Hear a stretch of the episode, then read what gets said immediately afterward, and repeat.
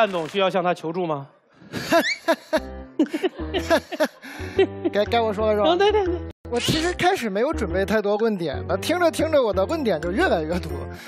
你们这个太过分了，从 K C K C 开始就把婚姻害怕结婚等同于抑郁症，然后到了如今就成了恐惧症，到了罗老师这儿成了电脑病毒。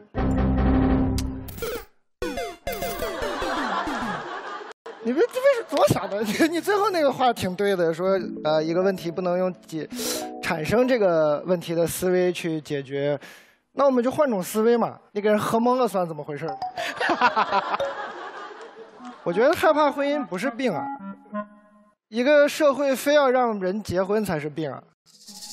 嗯，我看完这个题，第一个第一个反应就像我们小时候看完童话故事的那个问题是一样的，就是然后呢？王子和公主从此幸福的生活在一起，那是然后呢？怎么幸福生活在一起的？那你喝了这瓶水，那你俩是不是还是要结婚，还是要过日子？那然后你们是怎么过的？你还不是得怀着恐惧去过吗？你这个日子没有恐惧是过不好的，恐惧是人生的必需品啊！也没有恐惧，你怎么知道什么时候该害怕，什么时候该保护呢？就是我们其实人活着有一种过关的思维。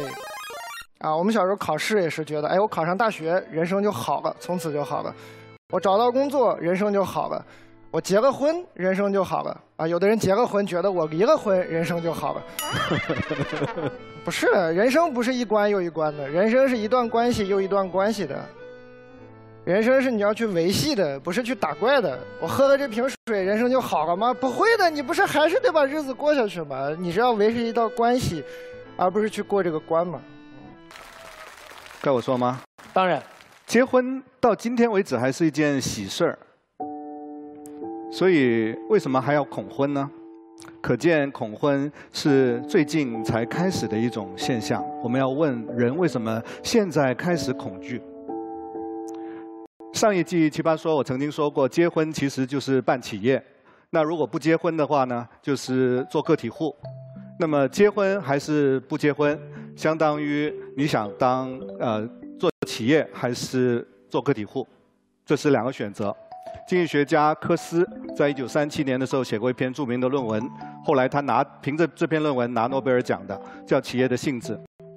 他问一个问题说：人什么时候要放弃自己在市场上面的自由，跑到企业里面去？听从企业里面的规则，什么时候出来单干，在市场里面能够自由灵活？他说看哪一种生活方式，哪一种组织形式更有效，成本更低。那么人到底什么时候要结婚，什么时候要当个体户不结婚，实际上也是取决于外部的环境、生活的环境的变化。今天的现代社会，使得人们对社会的依赖、对市场的依赖越来越重了。离不开市场，离不开社会了。许多原来家庭能够提供的功能，社会上、市场上能够提供了，这是重大的一个变化。所以呢，我们今天看到所有的人，尤其是女性，她们的教育变得越来越独立了。教育独立了以后呢，收入就独立；收入独立了以后，品味就独立，兴趣偏好就独立。这时候呢，你会看到一个有趣的现象，就是凡是在大城市、市场经济发达的地方，人的教育水平更高的那些人群，对未来的期待更远的那些人群，独立性更强的人群，他们往往就会把婚姻往后推。这是一种理智的选择。你想想看，过去的人十几岁就结婚，寿命是五十来岁，所以婚内的时间大概是二三十年。而今天的人，如果二十来岁结婚，你要陪伴那个人到九十岁，翻了一倍的时间，是不是要更小心一点、更谨慎一点？